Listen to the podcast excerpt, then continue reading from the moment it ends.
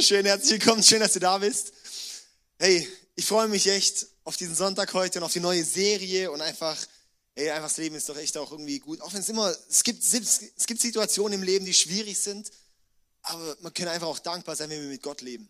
Weil wir wissen, wir haben immer jemanden, der auf unserer Seite ist. Wir haben immer jemanden, der nach uns schaut. Und das ist was Gutes, hey. Und ich freue mich darauf, dass du heute hier bist. Hey, und, und ja, so das ist so schön auch mit Mitarbeit. Wir haben hier einen David, seine Haare weiß gefärbt hat. Steh mal kurz auf, David. So ein cooler Typ, ey, so ein Styler. Er ist mega stark und zwar ist David, kommt ähm, von unserer ICF Villingen Gründung. Wir gründen gerade in, in Villingen, Schwenningen, in Villingen in ICF. Und ähm, David, er fährt hier eine Stunde und wie lange hierher? Er wohnt in St. Georgen, ist jeden Fall eine Weile. Fährt hierher, war Donnerstag schon eine Bandprobe da, jetzt heute und möchte einfach hier reinkommen, dass wir wirklich da an einem anderen Standort nochmal zusammen Kirche bauen können. Ich freue mich heute, dass die Melinda heute beim Bass das erste Mal mitspielt. Auch so gut. Hey, so merkt man einfach, ich finde es einfach so schön. Es ist immer was in Bewegung. Dafür braucht es jeden Einzelnen. Jede einzelne Person macht da einen Unterschied und es ist Hammer. Ich möchte jetzt gerade am Anfang noch beten. Jesus, ich danke dir so sehr, dass du uns liebst. Und ich danke dir, dass wir zu dir kommen können, wie wir sind, Herr. Dass du nicht in erster Linie unsere Leistung, sondern unser Herz anschaust. Herr, ich danke dir, dass du heute auch wirklich Religion abbrechen möchtest und Beziehung aufbauen möchtest in uns, Herr. Dass wir wirklich erkennen, dass mit dir das Leben ist Beziehung. Das Leben mit dir ist wirklich von Sehnsucht geprägt, Herr. Und ich bete einfach, dass du uns heute begegnest, dass ja, einfach jeder Einzelne, der hier, mit welchem Herz auch immer er hierher gekommen ist, ja, dass er heute ein Stückchen mehr von dir kennenlernen kann und das Herz berührt wird. Danke, Jesus. Ja. Amen. Amen. Hey, ich finde es so schön an, an Kirche, das soll echt auch ein Ort sein, wo, wo du einfach kommen kannst, wie du bist, wo du nicht verurteilt wirst, wo du einfach, hey, jeder Mensch hat seine Fehler, ja, der eine ist vielleicht offensichtlich größere oder kleinere, wie wir so ja, Maßstaben, ja, aber im Endeffekt, hey, wir sind doch alles einfach Menschen mit unseren Fehlern. Und darum kommen wir mit, als fehlerhafte Menschen zusammen zu einem unfehlhaften Gott und feiern dort zusammen Gott. Und darum wollen wir auch einander annehmen und lieben. Wir starten jetzt heute in eine neue Serie, die geht bis Weihnachten. Wow, bis Weihnachten. Und zwar ist es die Serie über König David. Kennt jemand David? Kennt ihr David? Die Person in der Bibel, ganz, ganz tolle Person. Hammername hat dieser Mann. Ähm, und wir wollen den eben anschauen, dem sein Leben, weil in der Bibel steht eben, hey, dass David der Mann war nach dem Herzen Gottes. Da wollen wir schauen, was bedeutet es, ein Mann nach dem Herzen Gottes zu sein, ein Mensch nach dem Herzen Gottes zu sein. Es gibt ja verschiedene Bilder, die man so von David hat, unter anderem äh, dieses Bild. David Michelangelo, ich habe es extra von hinten genommen, dass es äh, nicht von vorne ist. Ja, Die einzige Zuversicht für uns Männer eigentlich wäre es von vorne, dass wir ihn schlagen könnten. Und ähm, dieser Mann, David ist eine biblische Person, er war eine markante Person und Michelangelo hat ihn hier versucht nachzubauen, sozusagen diesen perfekten Mann. Kannst wieder ausblenden, sonst ähm, genau sind alle abgelenkt hier vor allem dann die Damen unter uns, gell? Michelangelo hat versucht, ihn perfekt so darzustellen, diesen perfekten Mann. Ja, durchtrainiert, gut aussehend, ja, einfach jemand, der was gepackt hat. Und dann in der Bibel, wie gesagt, dort lesen wir Apostelgeschichte 13, Vers 22. David, der Sohn Isais, ist ein Mann nach meinem Herzen er wird alles tun, was ich von ihm will. Er ist ein Mann nach meinem Herzen, sagt Gott. Das ist mega eine starke Aussage. Ja, und dann denken wir jetzt vielleicht, ja, wenn man so aussieht, dann muss man natürlich ein Mann nach Gottes Herzen sein, oder? Aber das Aussehen ist da nicht so relevant, ob man jetzt ein Mann nach Gottes Herzen ist oder nicht. David hatte neben seinem guten Aussehen, was wir auch in der Bibel sehen, dass er anscheinend gut aussah, hat es auch noch andere wichtige, große Eigenschaften. Und zwar zum einen war er ein treuer Hirtenjunge. War treu dort, ja. Gute Eigenschaft. Treue ist eine sehr, sehr wichtige und gute Eigenschaft im Leben. Er war ein begnadeter Künstler. Er war sozusagen der, der Künstler am, am Königspalast, ja. Als er noch ein Junge war, dann hat er für Saul, für den damaligen König, hat er Musik gemacht und er hat Psalmen geschrieben, die uns bis heute abgedruckt sind. Ja, er war ein begnadeter Künstler. Er war ein extrem loyaler Diener. Er hat nie rebelliert, er war wirklich sowas von loyal. er war ein erfolgreicher Feldherr, ein sehr erfolgreicher Feldherr und äh, auch ein mächtiger König. Und man könnte noch viele, viele, viele Eigenschaften hinzunennen. Wenn wir das so sehen, dann sagen wir, ja, natürlich muss es ein Mann nach Gottes Herzen sein, oder? Wenn man so aussieht und solche Eigenschaften hat und so erfolgreich ist und so viel leistet, das muss ein Mann nach Gottes Herzen sein. Aber die Sache ist so, dass es eben nur seine Leistung, sein Äußeres, das so wirkt. Weil in seinem Äußeren, da waren aber auch noch andere Geschichten, bis in die Schattenseiten. Er war ein Ehebrecher. Er war ein Mörder. Der Mann von der, von der Bathseba, den Uriah, hat er umgebracht. Und er war ein, er war ein unglaublicher äh, äh, Feldherr. Da gehört halt auch dazu, dass man viele Leute umbringt. Er war ein Lügner, der hat vorgespielt und dann gelogen und dann noch andere umgebracht und so weiter. Ganz, ganz, ganz viele Geschichten sehen wir, wo er auch wirklich eine Schattenseite hatte. Und jetzt fragen wir uns, wie kann dieser Mann ein Mann nach Gottes Herzen sein? Oder? Weil ich muss sagen, ich habe bisher noch keinen umgebracht. Da bin ich eigentlich besser als David. Würden wir jetzt so sagen, oder? Oder? Da kommen wir doch dann so leicht dann auch ins Urteilen rein. Wenn wir sagen, schau mal, wie der sich verhalten hat, dieser Mann. Der hat die Ehe gebrochen. Was? Oh, der geht in die Kirche. Ja, der hat jemanden umgebracht. Da fangen wir an, als Christen ganz häufig dann zu urteilen. Oder als Menschen allgemein fangen wir an zu urteilen, weil wir die Menschen bewerten nach ihrem Äußeren. Oh, der leistet viel, oh, der ist toll. Oh, der leistet Schlechtes, das ist ein schlechter Mensch. Aber Gott sagt bei diesem Mann, er ist ein Mann nach meinem Herzen. Warum? Und zwar ist es so, dass er eine enorme Sehnsucht nach Gott hatte. Das ist der Titel von der heutigen Predigt, sehnsüchtig nach Gott. Weil das ist das, was ihn ausmacht. Nicht seine äußere Leistung, sondern seine Herzenshaltung. Die Herzenspunkte sind nicht in unserem Leben die äußeren Punkte, sondern wie sieht das Herz aus? Also was macht David dort aus? Warum ist er sehnsüchtig? Ich habe heute vier Punkte dabei die uns, wo ich einfach zeigen möchte, wo, wo er wirklich sehnsüchtig war in Situationen. Und zwar der erste Punkt, er war sehnsüchtig nach Gott bei Erfolgen. Viele Menschen, ja, keine Ahnung, Christ, Buddhist, was auch immer, sogar Atheisten, wenn es ihnen schlecht geht, fangen die häufig an zu beten. Ja, da fängt sogar der, der nicht an Gott glaubt, fängt an zu beten. Wenn es einem schlecht geht. Aber wenn es einem gut geht, das ist eine andere Frage, oder? Wenn es einem gut geht, kommst du dann zu Gott? David, er ist zu Gott gekommen beim Erfolg. Er ist, Gott, er ist zu Gott in jeder Situation gekommen. Er ist zu ihm gekommen, als es gut lief, als er was zu feiern hatte. Lesen wir zum Beispiel eine krasse Geschichte, 2 Samuel 6, Vers 13. Können wir mal Bibeln rausholen, wer möchte. Und auch die Verse mitschreiben. Ich habe es aber hier auch abgedruckt, das heißt, ich kann es eigentlich auch direkt so ablesen.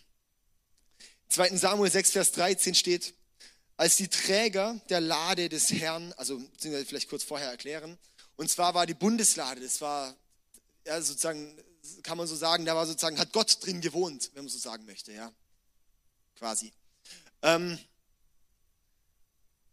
die wurde geklaut. Und dann ist David auf den Weg gegangen, die sich zurückzuholen. Und dann lesen wir hier, als der Träger, als die Träger der Lade des Herrn dann sechs Schritte gegangen waren, blieben sie stehen und David opferte ein Rind und ein Mastkalb. Brutal, oder? Er hat diese Lade geholt, die sind aus der Stadt rausgekommen oder haben die Lade in die Hand genommen und sind dann sechs Schritte weit gegangen. Das ist mega weit, sechs Schritte. Das ist eins, zwei, drei, vier, fünf, sechs. Hierher ist er gelaufen und dann haben sie schon geopfert. Dann haben sie ein Mastkalb und was war es nochmal? Ein Rind und Mastkalb geopfert. Opfern, das war wirklich die, die, die, die höchste Ehre, die man dort Gott geben konnte. Und in dieser Vers, der ist ein bisschen umstritten von der Übersetzung, man kann es nicht genau interpretieren, weil man lässt sich auch aus, dieser Vers lässt sich auch auslegen in der, in der originalen Sprache als alle sechs Schritte opferten sie Tiere. Also nicht nur einmal nach sechs Schritten, sondern sie haben die Bundeslade geholt, sind sechs Schritte gelaufen, eins, zwei, drei, vier, fünf, sechs, haben geopfert. Weitergelaufen, sechs Schritte, wieder geopfert. Wenn das ist, das dann crazy, oder? Wenn die alle sechs Schritte opfern, um von einer Stadt in die andere zu gehen. Also ich weiß auch nicht, bis ich dann nur mal an den Hauptbahnhof hier komme, oder an Bahnhof ist hier hinsingen, gell? Das ist kein Hauptbahnhof. An Bahnhof komme. Ja. Hey, da, da ist schon hier die Straße voll gepflastert, ja, mit, mit äh, Tieren dann. Brutal. Und die sind von einer Stadt in die andere. Weil sie diesen Erfolg gefeiert haben und Gott geehrt haben bei den Erfolgen. Und da können wir so viel von David lernen. Der danach eben zeigt, ist dann auch die Geschichte, dass David sich dann so gefreut hat, dass er sich ausgezogen hat bis auf seinen Unterhösle und ist dann rumgetanzt, ja, vor diese Bundeslade in die Stadt reingetanzt, weil er so gefeiert hat. Und dann hat seine Frau zu ihm gesagt, ah, Mann, ist doch peinlich. Und er so, ich tanze da nur für Gott. Und darum ist nicht peinlich und ich würde mich noch mehr demütigen, um Gott noch mehr zu feiern. Mir ist es egal, was andere denken, ich möchte nur Gott ehren. Ganz krasse Geschichte. Lest es mal nach in 2. Samuel, Kapitel 6. Gott feiern bei Erfolgen. Nach Gott sehnsüchtig zu sein bei Erfolgen. Möchte ich dir mitgeben in deinem Leben, wenn du dich fragst, wie kannst du ein Mensch werden nach Gottes Herzen, dann seh in dein Leben und auch wenn es dir gut geht, komm zu Gott. Nicht nur, wenn es dir schlecht geht, nicht nur diese Kaugummi-Automaten, Gott, wo es heißt, oh, jetzt habe ich gerade ein Problem, brauche ich mal wieder was. Ja, dann komme ich mal wieder zu Gott, gehe ich mal wieder in die Kirche, wenn es mir schlecht geht. Sondern auch wenn es mir gut geht, auch wenn es gut ist, gerade dann komme ich zu Gott und bin dankbar und möchte ihn anbeten und erheben. Ja. Der zweite Punkt. In Schwierigkeiten. Sehnsüchtig nach Gott in Schwierigkeiten. David hat sich nach Gott gesehnt in seinen Schwierigkeiten, in seinen Problemen. David war ja der zweite König im Volk Israel. Der erste König war Saul. Nach außen, wow, war das der König schlechthin. War groß, war stark. Aber man sieht ziemliche Kontraste zwischen Saul und David. Saul hat auch irgendwie an Gott geglaubt und ist auch so ein bisschen mit Gott gelaufen. Aber bei ihm heißt nicht, dass er ein Mann nach Gottes Herzen war, sondern ihn hat Gott sogar dann irgendwie abgesetzt. Ich möchte einfach hier ein paar, paar Sachen mal gegenüberstellen, auch bei den nächsten Punkten. So Kontrast zwischen Saul und David, wo wir sehr viel dann auch für uns herausziehen können, was, wie wir leben können. In 1 Samuel 28, Vers 5 folgende lesen wir über Saul was. Als Saul das Heer der Philister sah, sondern die Feinde, erschrak er sehr. Er fragte den Herrn, was er tun soll. Er hat das Volk gesehen, so, wow, das Heer gesehen, wow, so groß, so viel, was sollen wir machen? Er fragte Gott, Gott, was soll ich machen? Ich habe ein Problem. Wie lesen wir dann weiter? Aber der Herr antwortete ihm nicht, weder durch Träume, noch durch das Los, noch durch die Propheten.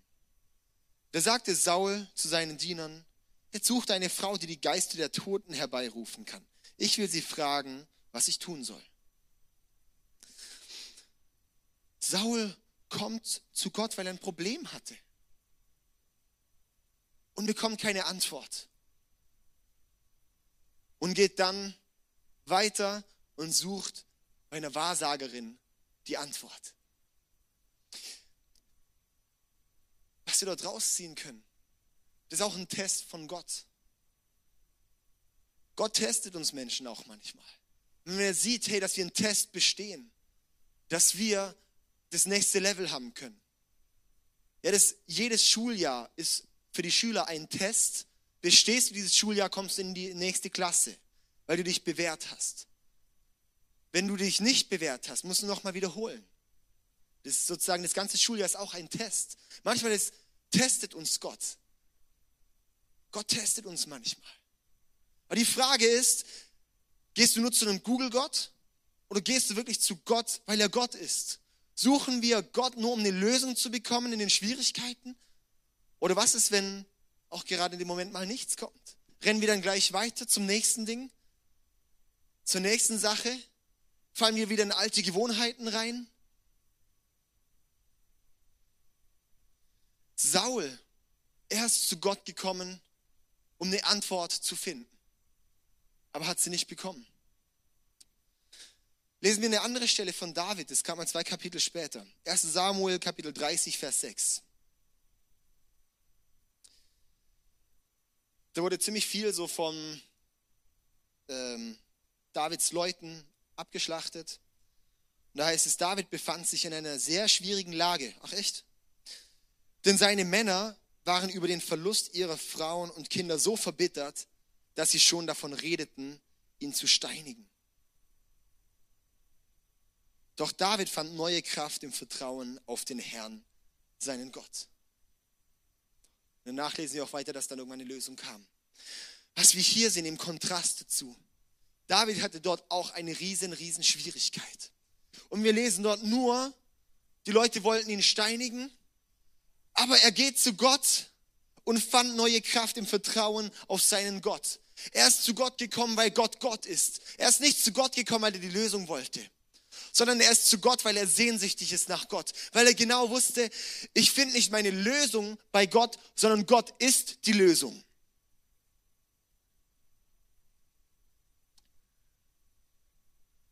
Wir finden nicht die Lösung bei Gott, sondern Gott ist die Lösung. Dass wir anfangen, nicht nur zu Gott zu kommen, wenn ich mein Problem habe oder meine Frage habe, sondern dass ich Gott suche, egal was ist und egal wie es ausgeht, weil ich weiß, wenn ich bei Gott bin, bin ich geborgen. Bei Gott bekomme ich die Kraft, die ich brauche. Ja. Möchte ich da echt ermutigen, hey, dass wir erkennen, Gott ist die Antwort. Und ich glaube, wenn wir das auch mehr verstehen, werden wir im Endeffekt dann auch noch mehr Antworten finden. Es werden Lösungen kommen. Was David dort ausmacht, was wir von David dort lernen können, dass wir wirklich mit aufrichtigem Herzen sehnsüchtig nach Gott sind. Sehnsüchtig nach Gott sind in den Schwierigkeiten. Dass wir nicht in den Schwierigkeiten das Problem sehen, sondern dass wir in Schwierigkeiten Gott sehen.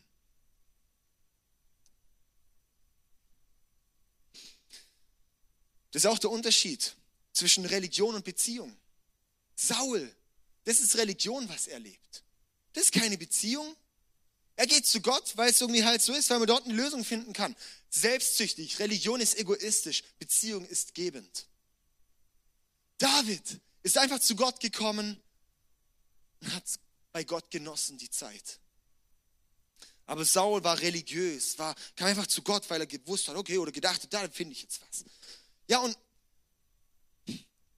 David, der, der sprengt uns da wirklich unser Mindset. Das lesen wir auch dann in den Psalmen. Die Psalmen sind fast komplett von ihm geschrieben. Und da ist so viele Nuggets sind dort drin, was wir dort lernen können, wie wir unser Leben wirklich leben können mit Gott. Wie wir sehnsüchtig nach Gott sein können. Wir lesen dort dann auch Stellen, wo wir als Christen manchmal denken, oh, was soll denn da? Ja, da lesen wir Rachepsalmen, wo es dann zum Beispiel heißt, ja, da geht David sozusagen zu vor Gott und sagt, Gott, und ja, also ich würde dir jetzt mal empfehlen, meinen Feinden das Blut rauszusaugen und was weiß ich was alles.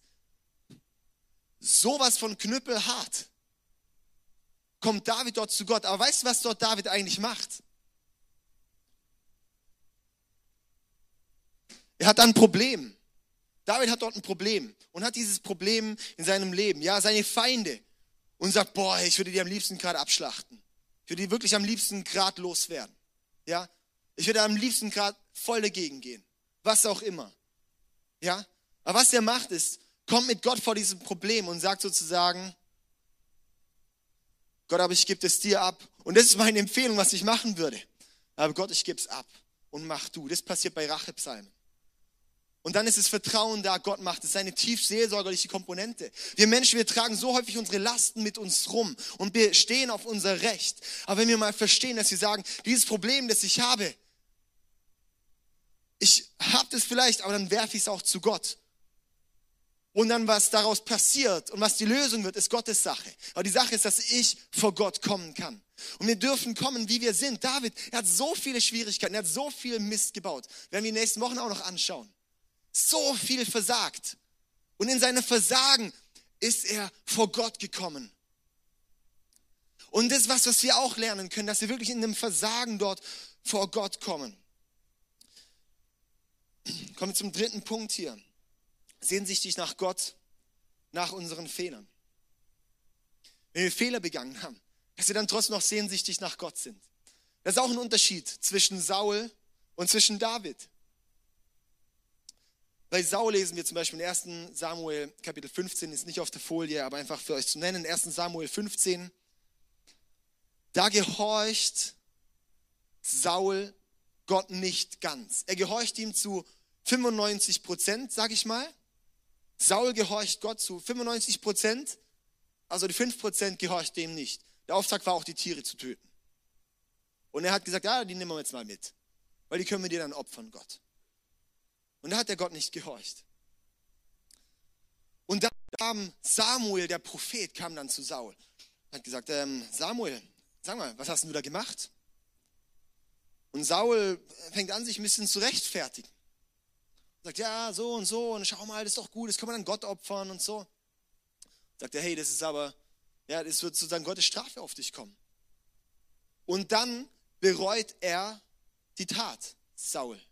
Er bereut Er sagt, oh nein, Gott vergib mir. Aber die Frage ist, aus welcher Motivation betet er um Vergebung? Aus Angst vor den Folgen und nicht wegen der Beziehung. Und aus dem Grund hatte diese Sünde so eine Folge für Saul, dass er da aufgrund von dieser Tat wurde er sozusagen als König abgesetzt von Gott. Wurde er abgeschrieben. David hat eine andere, viele andere Fehler gemacht, aber einen unter anderem, das ist eine recht bekannte Geschichte mit Bathseba. Da war er, ist er zu Hause geblieben, ja, vom, vom, vom Feldzug, weil er ein bisschen müde war und hat dann gechillt und hat dann bei sich oben auf dem Dach war er spazieren und hat gesehen, boah, da unten, ey, mega die schöne Frau, ja, die brauche ich, die lasse ich mir kommen. Diener, bring die mal her. Und dann haben die da ein Kind gezeugt, ich weiß gar nicht, wie das passiert ist, Klapperstorch. Und ähm, dann ist der Bathseba, ihr Mann, Uriah, ist dann aus dem Krieg zurückgekommen. Und äh, beziehungsweise, sie wussten dort, dass die Bathseba schwanger ist.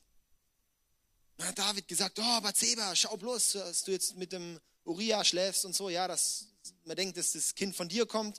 Aber Uriah hat gesagt, ja, nee, ich bin eigentlich gerade im Dienst, ich werde dich jetzt wirklich auch bei den Soldaten, wie, wie die Soldaten verhalten und so weiter, ja. Und somit ist dann irgendwann halt rausgekommen, dass das Kind von David stammt.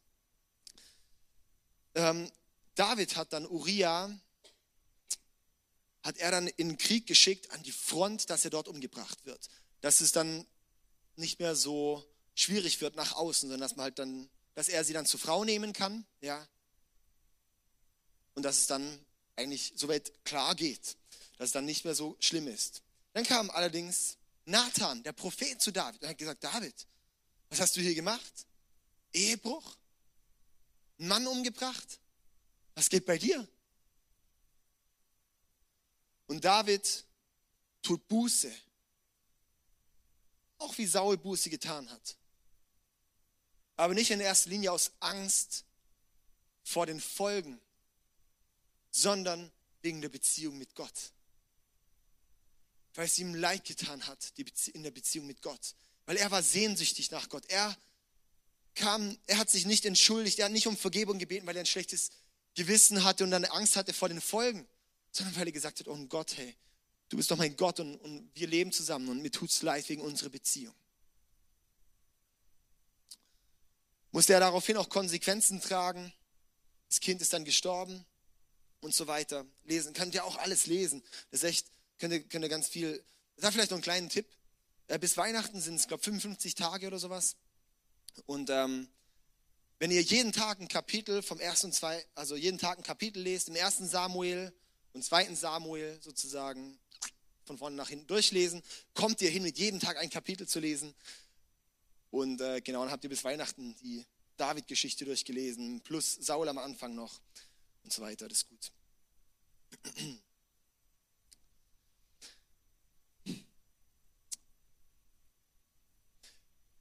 was mich so bewegt bei diesem zu, zu Gott zu kommen, Sehnsucht nach Gott zu sein in den Fehlern, können wir so viel auch für uns rausziehen. Können wir so viel für uns rausziehen. Gott weiß, dass wir Menschen fehlerhaft sind. Er weiß es, dass du Fehler machst. Er weiß es, dass wir versagen werden. Er weiß es, weil wir Menschen sind. Oder hat jemand schon mal einen Mensch gesehen, der noch nie versagt hat? Mal kurz Hand hoch. Ich glaube nicht. Also, ich glaube auch nicht, dass wir dann nochmal einen treffen werden hier, außer wenn Jesus wiederkommt. Jeder Mensch versagt und jeder Mensch hat Fehler. Die Frage ist nur, wie gehe ich damit um? Wir lernen da zwei Sachen draus. Zum einen, wenn wir fehlerhaft sind, dann dürfen wir auch nicht andere verurteilen, für was sie machen oder tun. Wir dürfen dann nicht andere verurteilen. Oh, guck mal, der ist so schlimm. Oh, guck mal, wie der sich verhält. Guck mal das. Hey, du hast auch eine Macke. Jeder von uns hat einen Macken. Und die Sache ist auch, Gott liebt es dann einfach, wenn wir trotz unseren Fehlern zu Gott kommen dass wir zu ihm kommen und sagen, nichts anderes brauchen, als zu sagen, hey Gott, hier bin ich mit meinen Fehlern. Ich habe versagt, Gott. Ich habe versagt und ich komme vor dich. Und ich möchte mich entschuldigen und ich möchte Buße tun und möchte mich wiederherstellen lassen von dir, Gott. Und aufrichten lassen. Und ich weiß, Gott, wenn ich zu dir komme, du bist gnädig, du vergibst, du meinst es gut mit mir, Herr. Dass wir einfach Gott suchen und ich weiß auch, dass darin Heilung passiert. Wenn wir so vor Gott kommen, können wir als normale Menschen Menschen nach dem Herzen Gottes sein. Wenn wir aus der Auf, da müssen wir nicht der große Feldherr sein. Da muss man nicht der große Unternehmer sein. Da kann man der einfache Mama, der einfache Arbeiter, der einfache Schüler, der einfache was auch immer sein, um ein Mensch nach Gottes Herzen zu werden, indem du sagst, und mit meinen Fehlern, Gott, ich komme trotzdem zu dir. Und Gott, ich bin sehnsüchtig, ob es jetzt gut läuft, ob es schlecht läuft, was auch immer, Gott, ich komme zu dir. Weil ich bin nicht leistungsabhängig, sondern herzensabhängig von dir, Gott. Aus dem Grund kam Jesus, weil er gewusst hat, wir Menschen sind fehlerhaft weil er wusste, ihr Menschen, ihr werdet nie richtig zu Gott kommen können mit euren Fehlern. Darum hat Gott gesagt, muss Jesus kommen, muss ich Mensch werden, dass ich die Fehler trage und euch rechtfertige, eure Sünden nehme ans Kreuz, dass du fehlerlos vor Gott kommen kannst, wenn du mir die Sünden gibst. Und das heißt, wir sind befreit. Und es ist so tief ein Identitätsthema. Wenn wir dann wissen, wenn ich befreit bin durch Jesus, bin ich rein vor Gott. Ja, ich mache Fehler, aber er vergibt mir. Aber er hat mir schon vergeben. Darum komme ich vor Gott mit dieser Identität und weiß Gott, danke. Danke, Herr, dass das, diesen Fehler, den ich gemacht habe, mich nicht von deiner Liebe trennen wird. Wir denken so häufig, dass die Fehler uns von Gottes Liebe trennen. Dass jetzt Gott uns verurteilt und sagt, oh, du böser Mensch, was hast du gemacht? Das weiß doch Gott. Und darum hat er Jesus geschickt, weil er es wusste. Und er hat Jesus geschickt, dass wir jetzt das heißt, freimütig vor Gott kommen können. Dass wir mitten, egal was wir tragen, vor Gott kommen können und wissen, oh, und wenn ich bei Gott bin, dort findet meine Seele Ruhe. Dort finde ich die Hoffnung, die ich brauche. Dort finde ich den Frieden, den ich brauche. Dort finde ich das, was mich von innen heraus heilt. Und aus dem Grund bin ich auch der tiefen Überzeugung, dass David so einen großen Unterschied gemacht hat und er der Anfang dieser Dynastie war weil er immer zu Gott kam. Trotz seinen Fehlern aber immer zu Gott kam. Und dass dort Kraft drin steckt. Und möchte ich dir echt auch mitgeben, hey, komm zu Gott. Psalm 27, Vers 4 bis 5.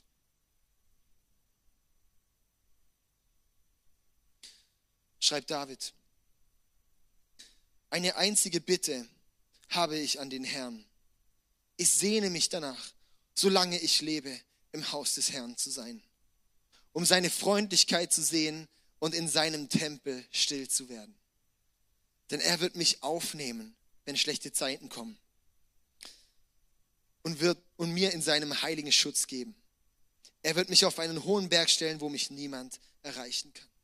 Der größte Wunsch ist, Gottes Gegenwart, Gottes Wesen besser kennenzulernen. Das ist Davids Wunsch gewesen. Und das macht ihn aus. Und lasst uns das auch als ein Anliegen nehmen. Das ist nicht irgendein Premium-Geschenk für irgendjemand, sondern es ist das Geschenk Gottes für jeden Einzelnen von uns. Lass uns das annehmen. Lass uns das ergreifen. Lass uns diese Chance annehmen. Und nicht in eine Religion fallen wie dieser Saul. Der aus einer Religiosität an Gott glaubt. der aus der Religiosität vor Gott kommt. Und dann fragt er sich, warum antwortet mir Gott nicht? Weil du Gott nur als ein, weil du Gott missbrauchst, kann man schon fast sagen.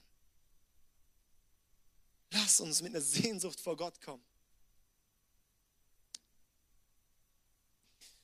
Der vierte Punkt. Sehnsüchtig nach Gott für Rat.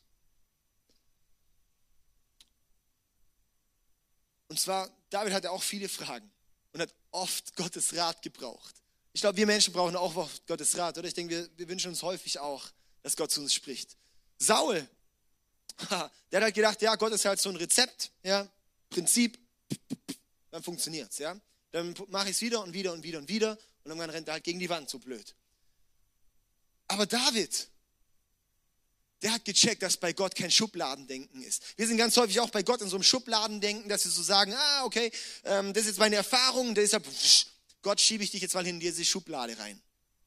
Aber bei Gott ist es nicht so. Gott lässt sich nicht, hey, wir Menschen wollen auch nicht in Schubladen gesteckt werden. Dann lassen wir uns erstmal Gott erst recht nicht in Schubladen stecken. Ja? Und eine Geschichte, 2. Samuel 5, da lesen wir, dass David eben so Gott fragt, hey Gott, soll ich jetzt die Philister angreifen? Und dann sagt Gott, ja, jetzt greif sie an hier von vorne. Und dann greift er sie an und besiegt sie. Und dann kurz darauf ist nochmal dieselbe Situation, ist er wieder so im, im, im, im Schlupf sozusagen. Und fragt er Gott, hey Gott, und soll ich sie jetzt wieder angreifen? Ich will jetzt gerade wieder von vorne sozusagen gehen. Ich interpretiere es ein bisschen. Und Gott sagt, halt, nein, ja, greif sie an, aber geh diesmal von hinten hin und greif sie an. Und dann hat er sie von hinten angegriffen und besiegt. Es ist einfach eine Geschichte, wo wir so viel raussehen können, dass wir Gott bei jeder Situation nochmal erneut fragen wollen. Und Gott, was ist jetzt dran? Weil wenn es das eine Mal so funktioniert hat, heißt nicht, dass es das nächste Mal so funktioniert. Wir fragen Gott um Rat weil er möchte uns den Rat geben. Dass wir da sehnsüchtig sind, wenn wir Fragen haben. Dass wir, wenn wir, wenn wir Fragen brauchen, dass wir Gott suchen. Dass wir die Gegenwart Gottes suchen. Und, und Gott spricht dann zu uns.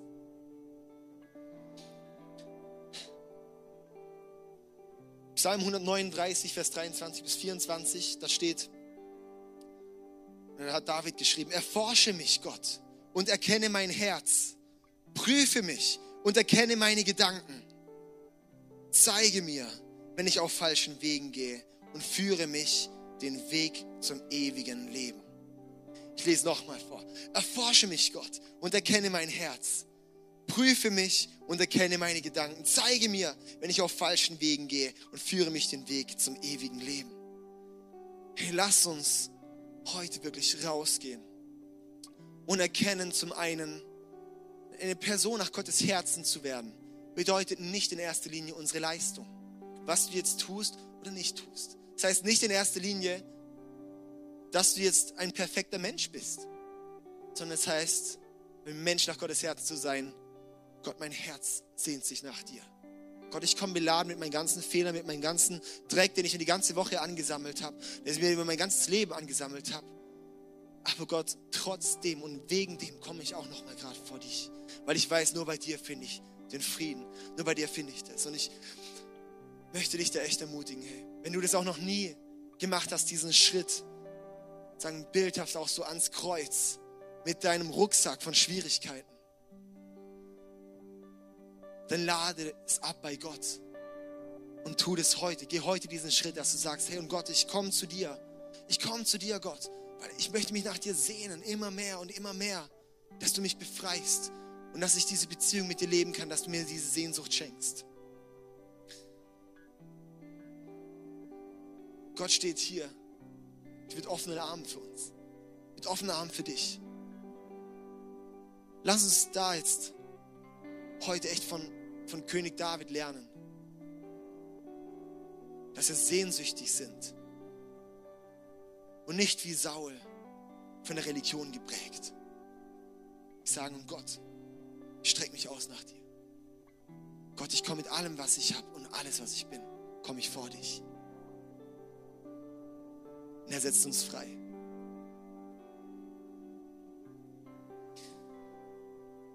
Das Schönste ist an dem Ganzen. Wir müssen den Schritt tun, um das zu erleben. Wir müssen wirklich den Schritt tun und sagen, Gott, ich, ich komme vor dich. Ich komme vor dich. Wir wollen jetzt die nächsten, die nächsten Zeiten nutzen. Wir wollen noch zwei Lieder jetzt zusammen singen. Lass uns zusammen aufstehen. Und wollen die, die Zeit einfach auch nutzen, so vor Gott zu kommen. Wirklich ans, ans Kreuz zu kommen. Zu sagen, Gott, hier bin ich. Gott, hier bin ich. Ich gebe dir alles, was mich belastet. Und ich lasse meine Fehler, ich lasse meine Fehler mich nicht abhalten, zu dir zu kommen.